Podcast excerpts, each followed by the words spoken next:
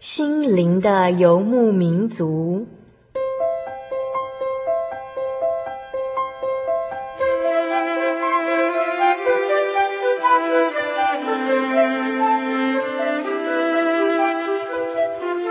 在这个谁都不管谁的后现代社会里，每个人的心灵都是游牧民族。成长的过程就是寻找的过程。每一颗漂泊的心灵，其实都在寻找生命的绿洲。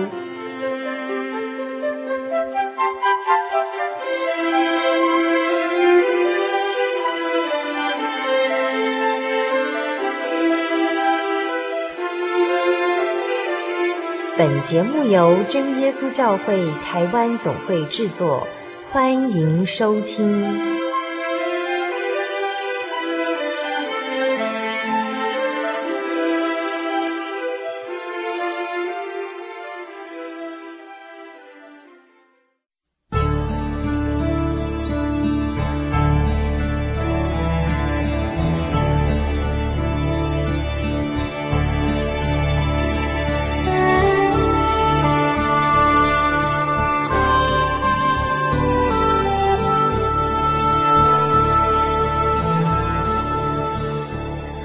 位新的游牧民族朋友，又见面喽！我是主凡，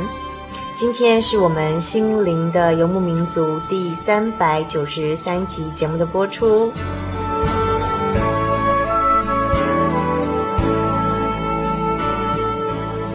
时间是不是过得非常的快呢？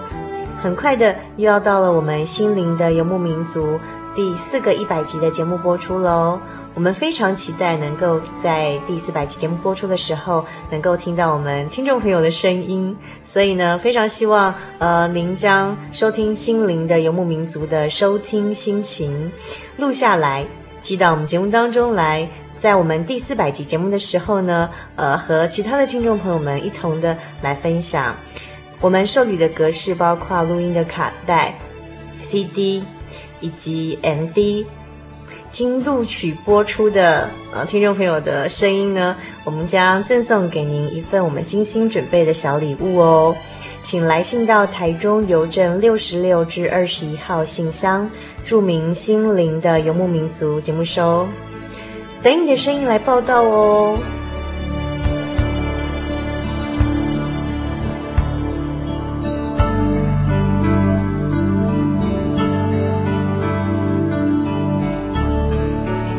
在节目的一开始，主凡跟大家分享一个我在《心灵驿站》这本书里头看到的一个感人的小故事。嗯，有一个人叫做乔治·穆勒，他是一个凭信心仰望神供应的人。他成立的孤儿院里头总共有两千名的孤儿。有一天晚上呢，负责伙食的弟兄啊，很忧心地告诉他说：“哎呀，怎么办？明天早上啊，没有一点食物可以吃了耶。”结果呢，穆勒就请这位弟兄和他一起跪下来祷告。隔天的早晨，虽然没有早餐，他仍然吩咐人将所有的餐具摆好，孩子们都一一的就坐，大家也一起做了谢饭祷告。就在这个时候，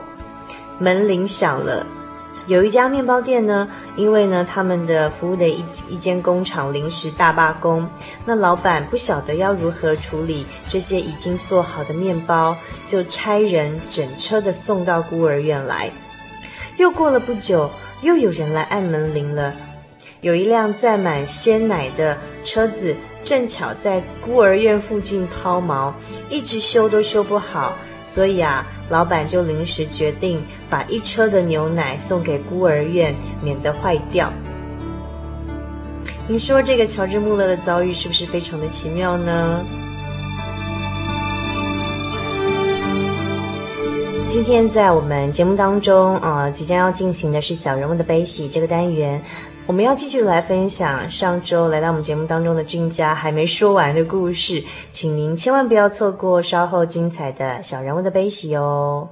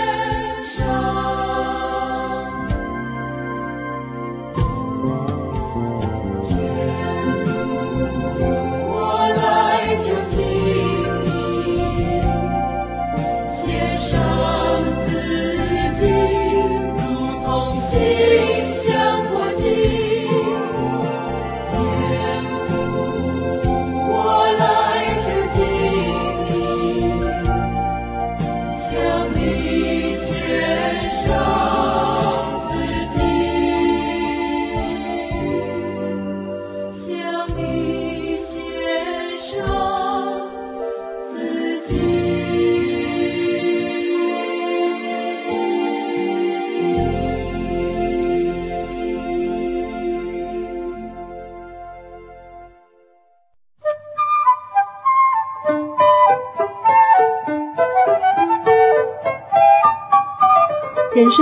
上不断上演着不同的戏码，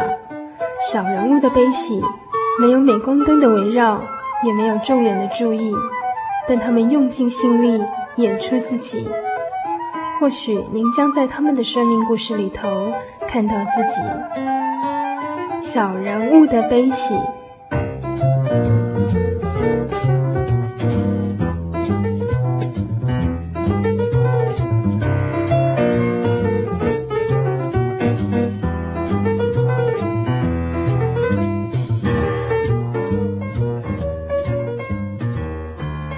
现在收听的是心灵的游牧民族节目，我是主凡。我们现在进行的是小人物的悲喜这个单元。那么今天呢，在这个单元里头呢，我们邀访到的是啊呃，呃，原从呃也刚好从。呃，美国的罗德岛啊、飞回台湾的呃俊佳，那俊佳已经跟我们分享到，就是说呃，他呃不止在呃罗德岛那地方所见所闻，还有就是说他从小是在一个呃民间信仰拜拜的家庭长大，但是到了渐渐长大之后，开始思想就是说人生的意义，还有存在的目的到底是什么？那只有这样的思想呢，那刚好在他三十岁那年要出国的前夕哈，刚好离开前一个研究工作哈，那段时间呢，加上职场上的不愉快哈，让他对这个人。人生的方向哈，为什么有一些思索？那在那个时候刚好看到一个法拉第的故事这本书，他才知道原来啊，国中课本所读到这个呃伟大的科学家法拉第原来是一个基督徒，也是在三十岁这时候受洗哈，归入啊、呃、基督的门下，那就让这个嗯这个俊家愿意进一步，突然有这样的动机，想进一步再了解这个所谓的耶稣基督到底是谁，是怎么样一回事哦？那这个这个法拉第所信仰的这个神到底是谁呢？我觉得。就像前面我讲的说，是一个一本书，实际上它是一个非常就是微小的一个一个一个选择而已。也许我看的是别本书，或者我可能是到别的教会去，但是我觉得这是神的安排。很巧，刚好读到那本法拉第的故事，跟你很像，好像是 我不是读到别本书，就读到这本书，刚好可以触动你的心灵，让你开始想去教会慕道。哎，刚好就是。怎么那么巧？就是你的一个研究所同学是真耶稣教会的信徒，又刚好跟你进入同一个机构。就在你要出国的前夕，你就问他说：“我想去你的教会看看，可不可以呢？”对，就是这么巧，然后就刚好就去了。对，然后就刚好的又在出国的前夕得到圣灵，然后你发现你的生命都改变了，没错，你的行为也不一样了，然后甚至你的家人都感觉得出来。然后就是因为这样的改变，让你。呃，到了出国之后还很肯定的，就是你不会像第一次想来教会又害羞不敢进来，在外面徘徊又走掉那样。你到美国很清楚，就是虽然没有受洗，但是你就是要找教会，然后找到离最近的是距离一个小时车程的 Boston 祈祷所。是，然后在在那边慕道的，又过了一段时间之后，然后刚好隔年吧，对，然后才有机会在 Boston 祈祷所就是受洗，这样在海边，嗯嗯，对，在海边这样。因为以前的。嗯以前的嗯弟兄姐妹，在我们那边的弟兄姐妹，如果要受洗的话，他们会到 New Jersey 去，因为那边才有注目传道，在那边啊帮就是想要受洗的人实习。但因为我是第一个 在 Boston 那边受洗的弟兄，嗯，所以我觉得很感谢神，就是对，所以我是在 Boston 受洗的，所以是第一个 Boston 祈祷所，也一定非常的为你很欢喜这样子。谢谢，谢谢。然后就后来就这样子吗？平顺到现在，是你后来还有什么特殊的体会？嗯、呃，特殊的体会，嗯，有，我可以加一加一段，就是我刚其实有一段忘记讲，就是在台湾的时候，我硕士论文口试完的当天，嗯哼，我发现到我整个人看出去的环境，就是说天空应该是蓝色的，嗯，我看出来是灰色的，空气应该是没有颜色的。我看出来是黄色的，为什么会这样子？嗯，嗯，灰色的天空，黄黄色的空气，空气，然后感觉整个地球就是在眼中好像快要晃动，快要就是，也许也许那个人，也许人会说是一种所谓的啊过度疲劳以后呈现的一种啊，就是快要崩溃的幻象，快要崩溃的一个一个前兆。但可是其实应该还好，口试结束应该最轻松啊，对，应该是放松的那种感觉啊，对。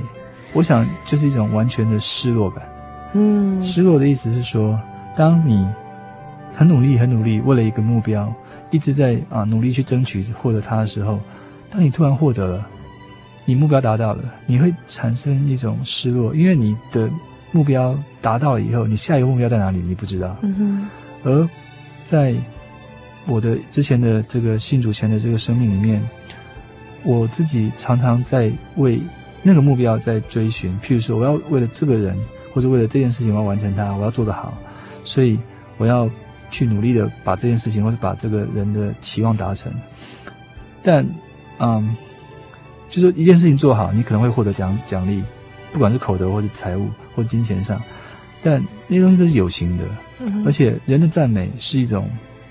是一种世世俗的东西，嗯，所以你也许今天获得赞美。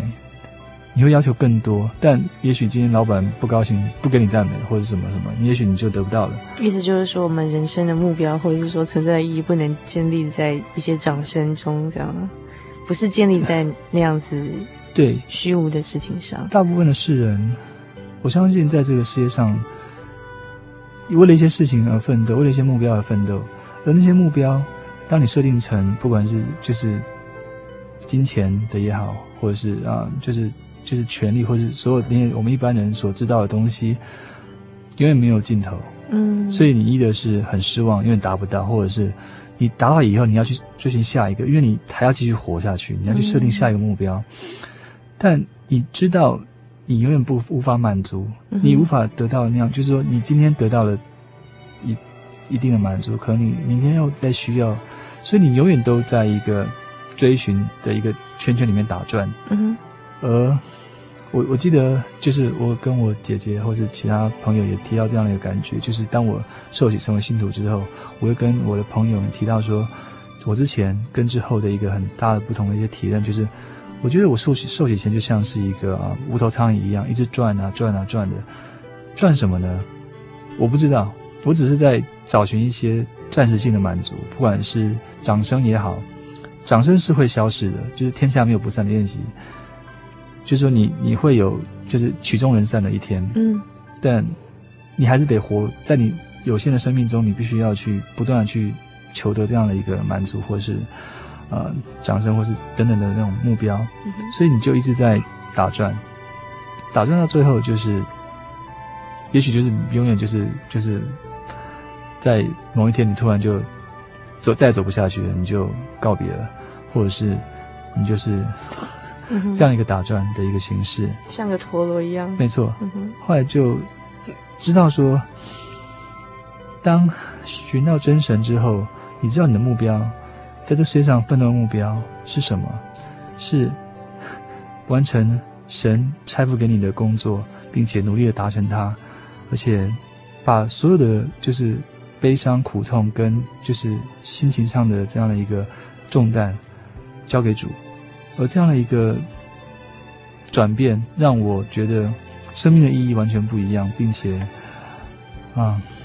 思思索这个世间的这个这样的一个人的一个一生，也角度也变得非常不一样。嗯、所以，我就是觉得这是我个人在那时候的一个心得。我很我很努力的跟我的朋友们，就不管他信不信主，我跟他分享我这一段。嗯，所以刚信主没多久，我也是。会会跟他们就是努力去就是分享这样的一个经验，希望说让别人可以也可以得到一些帮助，或者是啊、可能他们也有同样的一个困扰也说不定。我那时候是一个很自然的想法，对，所以我说我口试完之后的那种天空为什么是昏暗的，然后整个人这样非常非常失落的感觉是从来没有过的，因为你花那么多的努力，花那么多的时间，得到那张纸，就是所谓的结业证书、毕业证书以后。突然觉得那东西好没有价值啊！呃，那就是所以这个不是哈，这个不是我们人生要，因为我们人生当中有好像会有一些小的目标要去完成，但是那个东西并不是人生真正的终极的目标，也不是生命的意义所在。所以我想问这个俊家，就是说，你说在信主前呢、啊，就是你小时候拜拜嘛，长大之后你当然会开始思考说人生的意义是什么，嗯、人存在的目的是什么？对。那你觉得在信主之后，你找到答案了吗？我找到答案了。那它是什么？为什么信主之后你就找到答案了？我曾经，嗯，应该说，我信主后跟信主前找到的啊，就是说想的问题不太一样。信主前我想的是人生的目的，或者就是说，就像这个人生终结目的。而啊，信主后，我想要跟刚就是啊，主凡问的这个问题比较不一样是，就是宗教在啊，就是他所赋予的，就是他的目的上。嗯，跟其他我们所知道的这些学问，是不是有一些冲突或是调和的的一些问题？那刚主凡的问题是说，我是否找到答案了？我说是。然后为什么说我自己觉得说我找到答案了？这是一种很微妙的感觉，就是说，嗯，你不再困惑人生的目的或是生命的价值在哪里？对，我觉得我已经找到解答了，因为你知道。圣经会告诉你答案，而且圣经的答案就是，我觉得就是告诉我，就是我自己在这个世界上所要做的事情，跟啊、嗯，我应该要怎么样去行。嗯哼，嗯，圣经中所告诉我的事情是，嗯，敬神、爱人，然后爱人如己，就是爱爱神跟爱人一样，然后并且可以呃和睦你的家人，就是和睦你的啊、嗯，就所有你的周遭。我觉得这个。就是我们在啊这个世界上，神交付给我们的功课。嗯哼，在嗯每一个人，就是神所赋予他的一个不同的天赋，可能有各自的这个就是课题要去完成。嗯，但是这是基本的，我觉得这是一个基本的一个神要我们去完成的科目，就是我们要去容神容神一人。对，嗯、呃，为什么说我找到答案了？我很难回答，我发现我很难回答。可是我知道我找到答案了，就是很肯定。对对对，而且你也不再困惑，到底人生的意义何在？人生的存在的目的到底是什么？就这个困惑也不再有了，对不对？对，嗯哼，嗯，对。然后其实像刚才这个俊佳，其实你诠释的蛮好的，嗯，就是你讲到说，其实广泛来讲，其实神赋给我们每个人在这个人身上，在这个世界上要学到功课嘛，嗯，敬神嘛，因为敬神，所以我们爱人，嗯、而且甚至要做到爱人如己。嗯、光这个就难到，就是我们用这一生去学习，都有很多做不完的地方。对。对，然后再来就是俊佳也提到，就是荣耀神，这些做这些事情都是为了要荣耀神，艺、嗯、人帮助别人。没错，对，那这个是在今生，嗯哼，我们要完成的，嗯、但是。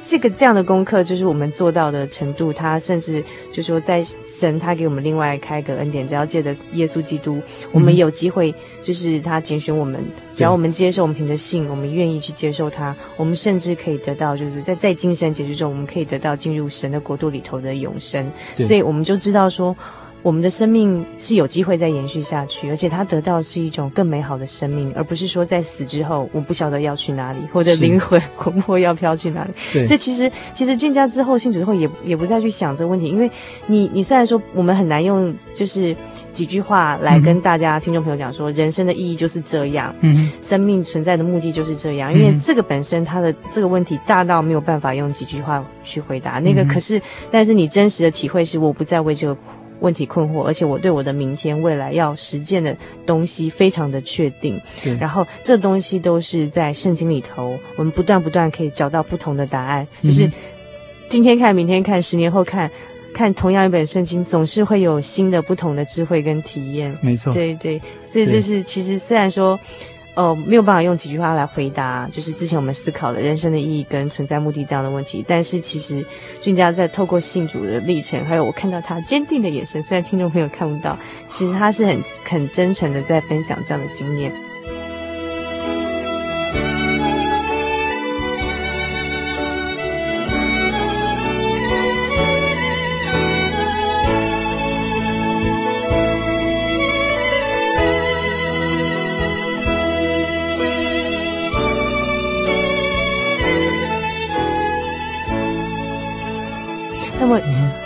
再再问一个问题，就是因为当你也是一个知识分子喽，对不对？我们做，尤其是从事科学啊、学术研究啊，嗯、有人会认为说，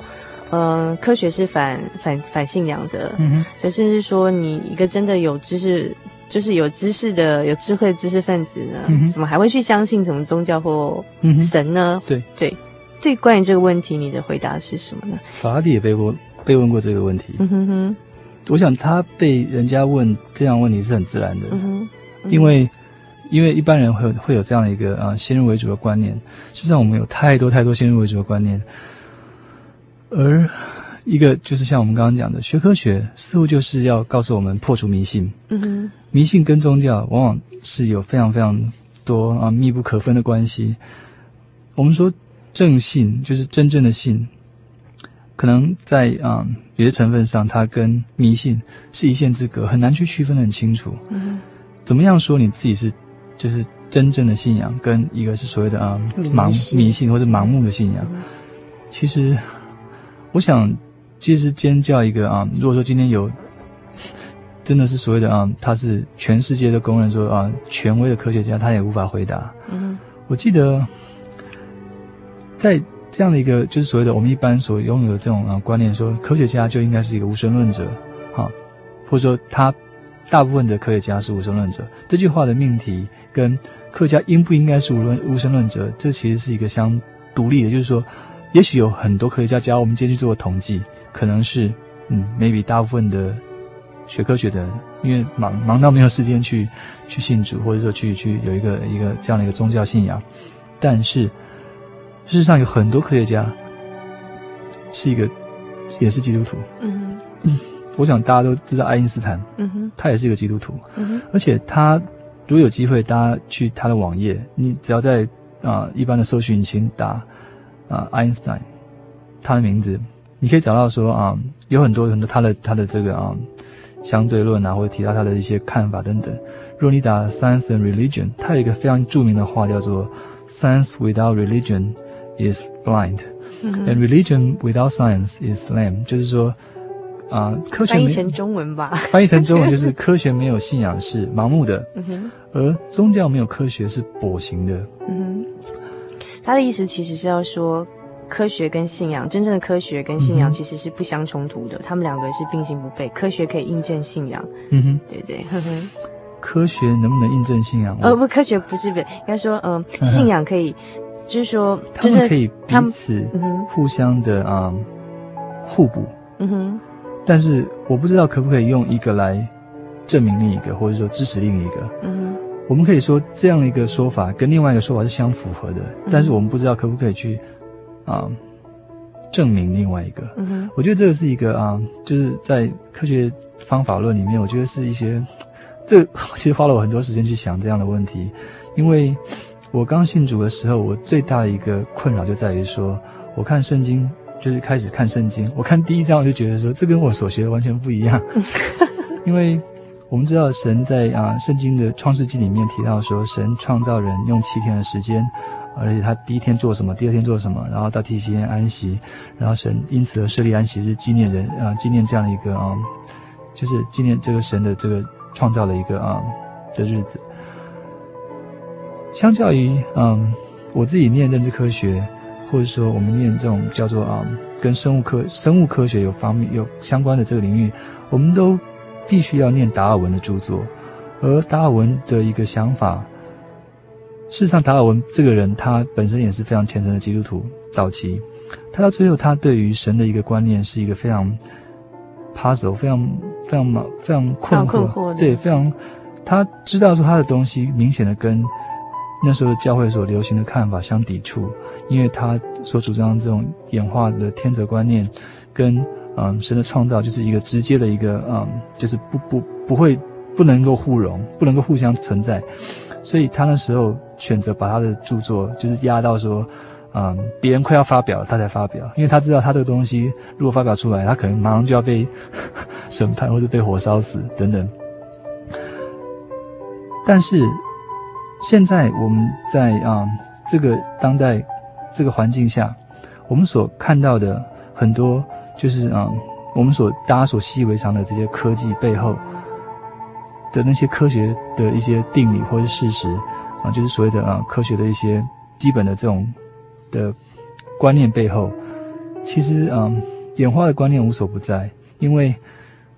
人其实就是一个最好的例子，我们是适应这个环境的，所以人跟环境的互动就是一直在变，因为环境在变，所以人也在变。嗯，譬如说。为什么现代的人有那么多啊胃溃疡、高血压，或者是这些所谓的这种文明病？是因为文明病的意思就是说，我们之前没有这么多的文明，嗯哼，所以会有那么多的啊，就是我们之前的的的身体，并不是拿来，就是说我们的身，我们之前的身体，就是十十呃一两千年的我们人类的这个身体，是不会有这么多的啊压力，或者是这种呃这种烦躁，或者是工作忙碌等等，所以。我要讲的重点就是说，就是所谓的啊、嗯，演化的这种所谓的啊、嗯，你传给下一代的这个基因里面有一些你针对你这个环境所做的适应的这样一个观念，事实上是我我个人认为是不证自明的。OK，现在问题是说，如果要怎么样去跟调和这个啊，你跟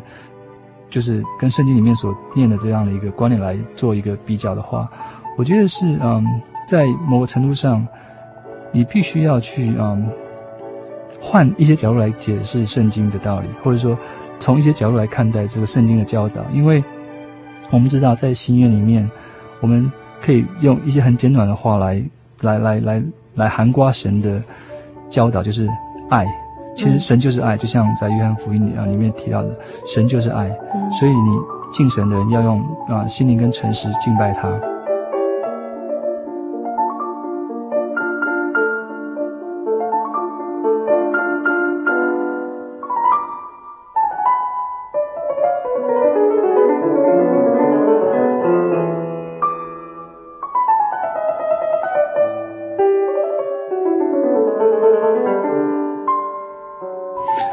神就是爱的这样的一个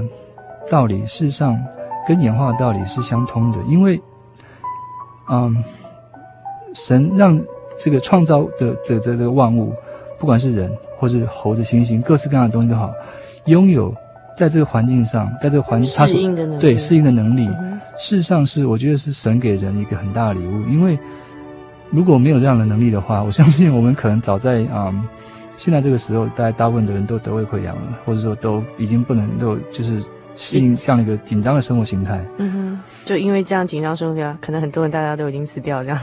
就是因为有适应力，所以有些人可以。对，嗯哼，而这样的一个看法，事实上跟神。在创造的，就是主耶稣讲说，还没有我们之前就已经有了神，就已经神就已经存在了，还没有那些啊施许约翰或者是各式各样的人就已经有了神，就已经有有了主耶稣基督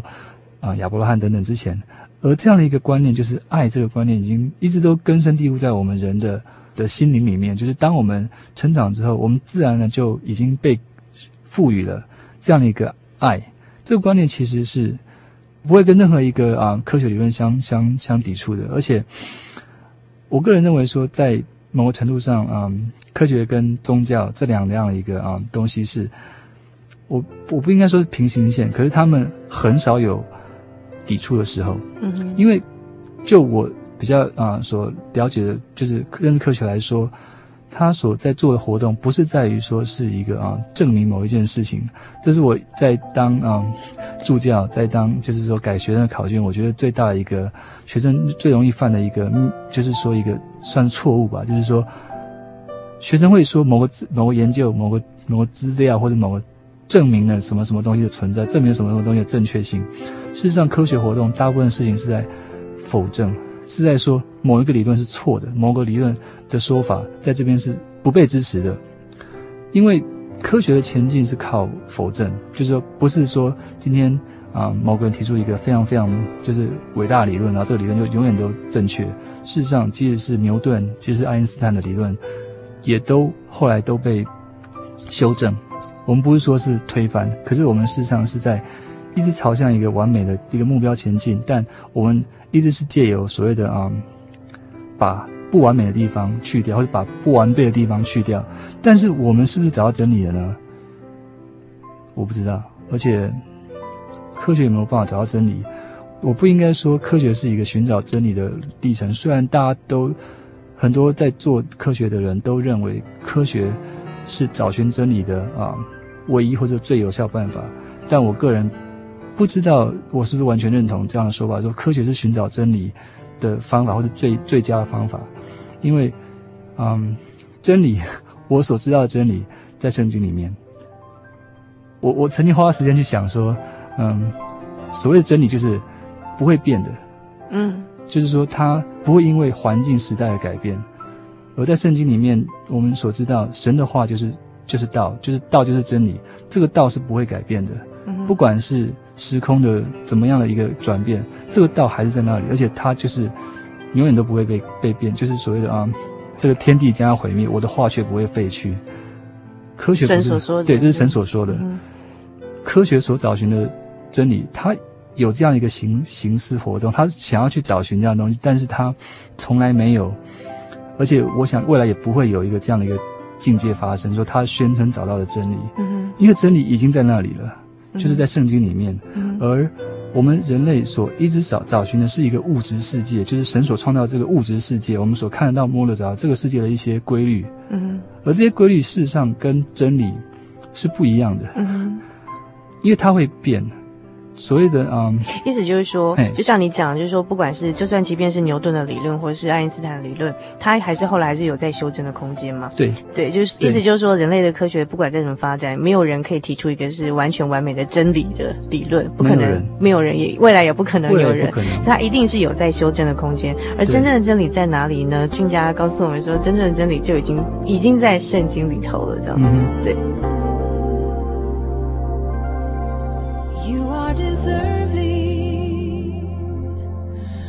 Of all the praises, Lord,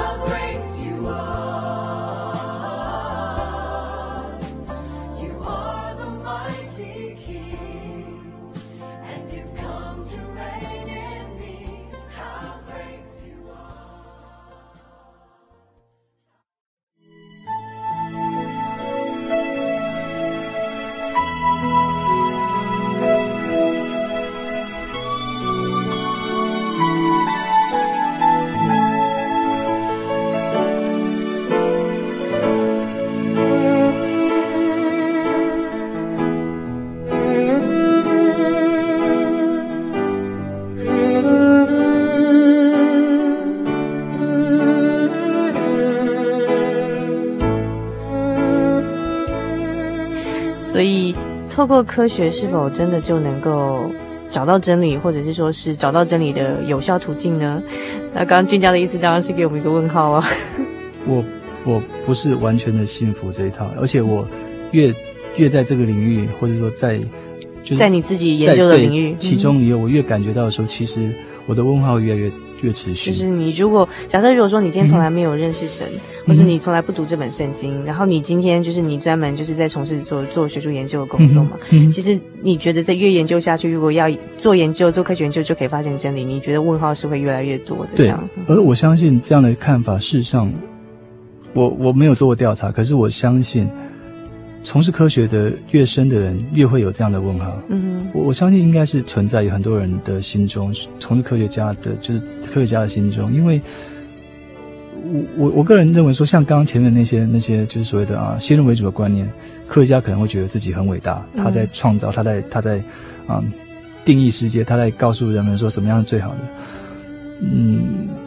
真正看到的科学家，就是我们所以为的像法拉第这样的人，事实上是真正伟大的科学家，对，真正伟大的人，像像我们刚刚对提到爱啊法拉第或是爱因斯坦的人，他们是很谦虚的，他们知道他们的东西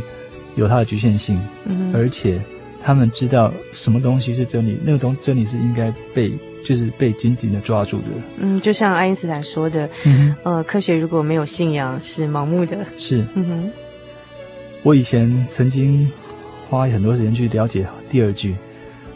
宗教。我我一开始刚信主的时候，也是就像我们，就像我现在是两岁多的，在在主里面的年纪一样，很幼小的时候，我也会去想一些很天真的题目，像是说，嗯，我学科学已经学了十十年以上了，啊，我可以认同宗教如果没有科学，会变成会变成掰咖，会变成跛跛行，会变跛脚。但是为什么科学要有宗教呢？我比较不能够认同这一点。我刚好跟你相反，我相信科学没有信仰是盲目的，但是为什么宗教要有？宗教必须要有科学？科学你告诉我你的看法好了。呃，科学没有信仰一定是盲目的，嗯因为科学，如果你自以为就是追求科学过程，就是是追求真理的一个过程，或是你以为说你将来一定可以找到真理，或是接近真理，那是不可能的。嗯哼因为科学是理性的，但是我们不能否认人类的非理性经验。而这个非理性经验是我们的，譬如说人类的灵魂，嗯你没有办法解释你的灵魂经验、你的情绪经验，还有你的灵魂，嗯哎、你的灵魂从哪里来写给你，嗯你要往哪里去？科学不可能给你这个答案，无法所以他如果科学没有信仰，他透过科学想要追求真理，那是盲目的。因为真理就在圣经里头。但是我不能理解为什么信仰没有科学是跛脚的，因为呃，两千年前、三千年前的那时候的古圣徒，那时候当然没有今天的科学，嗯，但是他们一样找到了真理，是这样。OK，重点在于说，你你提到说你的看法来解释为什么，嗯，科学应该要有信仰的搭配，那你比较不能想象到，嗯、为什么是信仰也要有科学的搭配？我个人的角度，为什么一开始就会很能够认同这句话？就是你所不能够理解了，是因为我从。我从我之前在信主前的一个嗯经验，我就知道说有非常非常多的伪科学，非常非常多的宗教活动借由科学披上科学的外衣来进行招摇撞骗，嗯哼，很多，嗯哼。而我们在，我以前也听过有曾经有这样的一些啊，就是说借由说 OK，在某个地方有人发现到说像是。啊，摩西渡红海的这种遗迹啊，证据，然后来借由来支持说，哦，我们的这个啊，强化我们的这个这个圣经的这个描述的正确性等等等等这样的一个说法，这是一个例子。但是啊，比较多就是在别的教会或者别的这种基督教界或者宗教界，类似这样的一种所谓的啊，披上科学的外衣来进行传教的活动，非常非常多，在美国。美国宗教活动的那个发的经费或者那个钱是非常非常大的大的一个数目，因为，因为因为就是就是事实上就是非常非常大的一个一个一个数目，而这里面有多少的那个活动是借由说一个号称它可能就是有一个什么水晶石可以帮助什么，可以治愈什么，可以或者说有一种就是借由，总之有太多太多这样的一种啊似是而非的的一种说法来。来就是蒙蔽这个世人，或者说来告诉你说，哦，这个东西是是真理，或者你要相信它。就像主耶稣也曾经警告过我们啊，就是说在末世的时候会有非常非常多的假使徒，就是说耶稣在这里，耶稣在那里这样的一个情况一样。嗯。而我个人认为，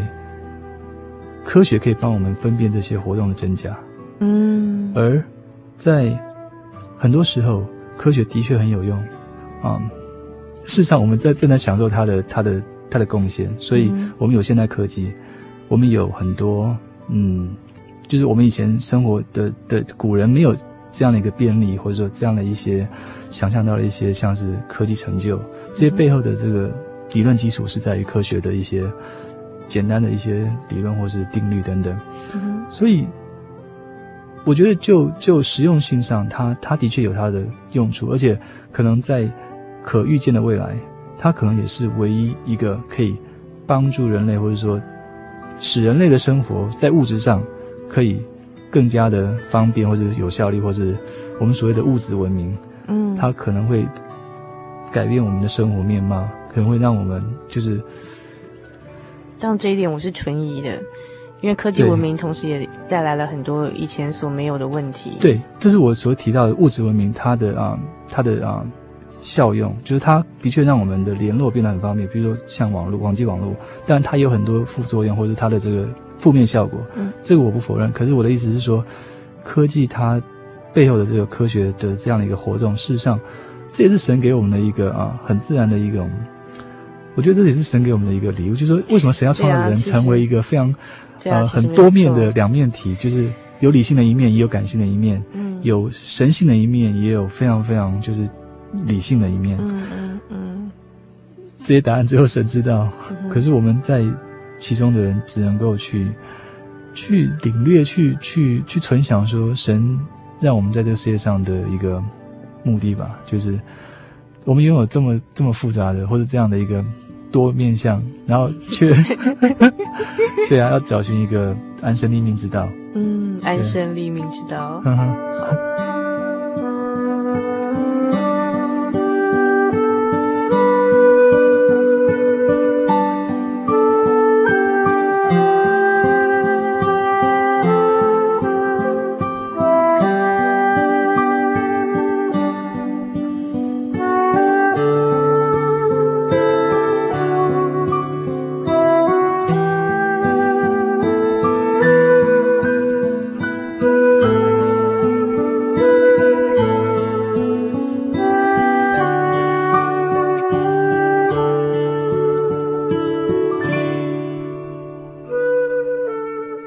我觉得就像你刚刚提到说，哦，对，想到了，就是一开始我所想的问题是啊、就是信主之前想到的问题是为什么我们我们的目的，我们信仰的目的，跟我们生存的目的等等这种大问题。等到信仰信主之后，想到的是说，基督教在它就是身为众多宗教的一支，它的这个啊立场看法跟我所学的之前怎么样的一个调和。我刚刚举了创世纪来做例子，然后还有还还有其他一些。啊、就是一些佐证的例子，对啊，我觉得相信现在这个时代，物质文明到一个地步之后，相信人会越来越被 driven，被被驱使到一个追求心灵的一个探索。就是说，以前人很乐天知命，因为他没有那么多的一个物质的一种丰富面，他可以非常非常日出日日出而作，日落而息。所以他的生活非常单纯。现在的时代，每个人的生活都是很压力多，然后每个人都是拥有做不完的事情，所以他的心灵的层面就比较少受到滋润。我相信这样的一个趋势发展下去之后，人会越来越被驱使到一定要去追求那一面，因为这是说哪一面？心灵的心灵的心灵的层面。我觉得这是一种啊、呃、很自然的一个的一个本能吧，就是说人一定要追求这方面的平衡，而。神所赐予我们的这样的一个，就是那个那个无法被填满的角落，只有神能够去填满它。你你跟我们前主持人 Kevin 讲的一模一样。我是学心理学的，对，就说其实人其实从离开伊甸园之后，嗯，被神逐出，因为犯罪被神逐出伊甸园之后，嗯，其实人的心里就有个大，心底就有个大洞，那个灵魂的缺口是只有神才能填补的。对，对，不管就是科技文明带给我们再怎么样美好的，就是让人满足的愉悦的这种肉体的享受，对，但是它没有办法填补我们心灵的那块缺角。只有回到神的身边，我反而会希望，我反而会认为说，他反而是会越促使人们去求心灵的那个那另外一个层次，因为在物质层面，你会发现到每个人就会发现到，我什么都知道，我什么都经历过，我什么都，我我当然没有什么所求了，我应该要去在另外一个方面，我心灵从来没有被填满过那样的一个空虚，事实上是越越物质化的生活会越空虚。我的意思是这样，所以我会预期，嗯，越到末世，越会有更多的对很多多样化的这种这个物质活动，也有多样化的这种宗教活动，因为人心需要它。其实从近几十年来也已经看得出来嘛，其实各种新兴的宗教，对，还有甚至各种那种人们想要填补心灵的空缺的那种各样式的那种的需求，非理性的活动也很多。对对对，对，所以我我个人。也希望我的见证能够带给大家一个嗯思考的，就是就是带给大家一个嗯机会，可以说可以想想看，说在自己自己所工作的啊岗位，或者自己所生活的之前的经验中，有没有曾经有类似这样的一个啊，就是时间去想想说，到底你要啊，到底能能够，就是你有曾经被填满的经验吗？如果没有的话，想希望能够到真耶稣教会来走走看。好，我们谢谢俊佳哦。如果您听了我们这集的节目，觉得呃心有所感，然后或者是你也曾经跟俊佳一样处在同样的困惑中哦，那你想来呃参加我们的圣经函授课程，更进一步的来来了解这个圣经的真理，欢迎来信到台中邮政六十六至二十一号信箱，传真号码零四二二四三六九六八，著名心灵的游牧民族节目收。那么也非常欢迎您来索取我们这一集的节目卡带哦。那呃，我想在这个单元结束之前，是不是呃，俊佳哦，以在我们听众朋友可能有跟你相同经验的人，那他可能正在。跟你思考同样的问题，譬如说他正在思考着人生的意义到底何在，然后人存在的目的是什么？好，那也有可能是跟你一样的，也许刚好跟你一样，就是硕士论文写完，达到一个大目标之后，发现天空是灰色的，空气是黄色。他当然他可能达成另外一个目标啦，或者是他跟你一样也从事着这个学术研究，然后是真的是往一个知识分子的这个这个追求真理的这种角度在迈进。但是呢，越研究越觉得问号越多，这样觉得科学没有办法满足。他，也许我们听众朋友当中有这样的人。那君佳以你自己亲身的经验，你是以最后很简短的几句话来跟他们做分享的？这样，在约翰福音的最后一章的最后一节提到说，嗯，主耶稣复活之后的见证还有很多，呃，如果我要把它一一都写出来的话，我想就是世界也容不下。我常常在想，什么东西是这个世界也装不下的东西呢？啊、我觉得是爱，嗯，就是爱，爱的力量让，因为爱不是一个物质可以去描述、去体会东西，所以也只有那种东西，你才能够说整个世界都装不下。而神就是爱，我觉得。每一个人心中都有那个潜藏的神所播下的种子，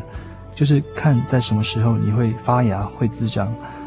也许不是这一次，也许是下一次，也许是之前有过，但是都希望能够让那个爱的种子在有一天你能够发芽起来。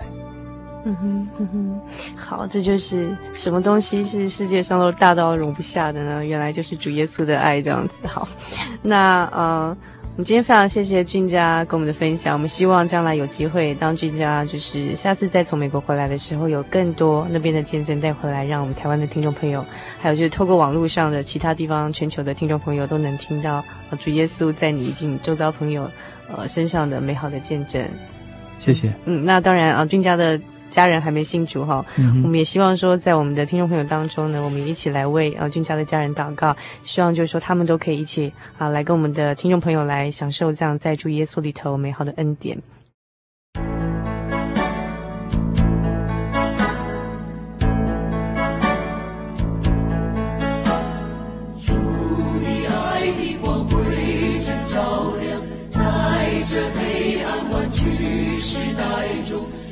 稣世界真光照亮我们，赐下真理，释放我们自由，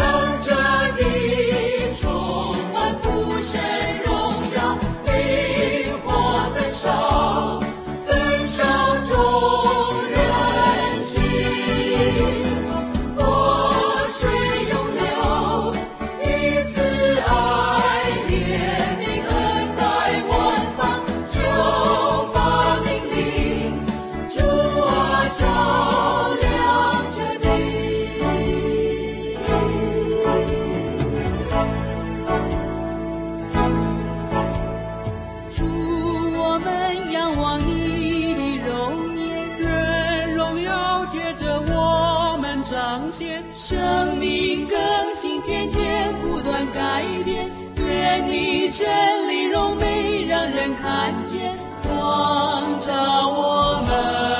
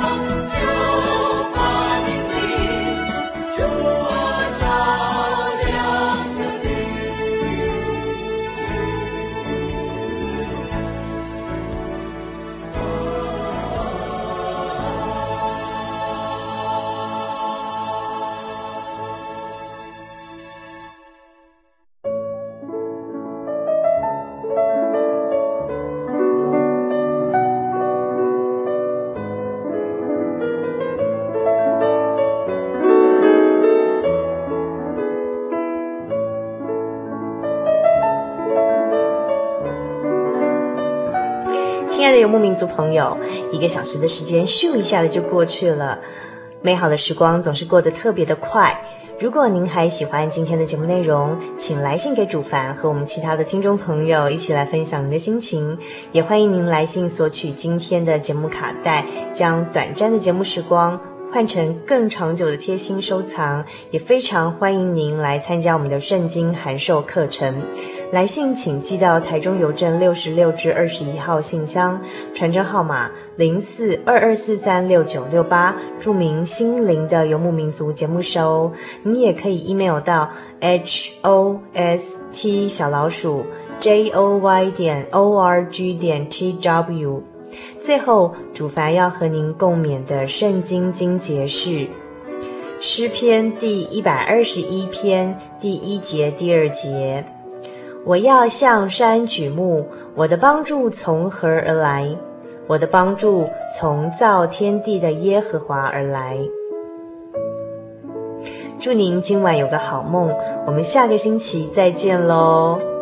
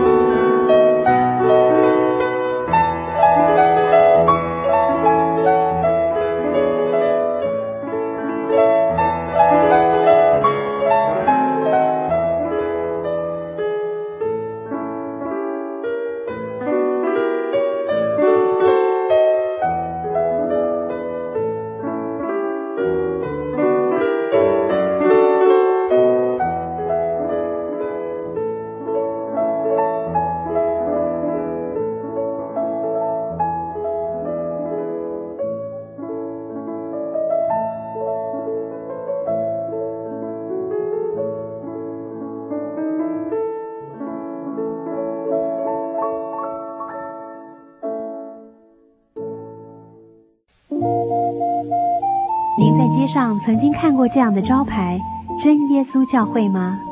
也许您很想，但是却不好意思进来看看。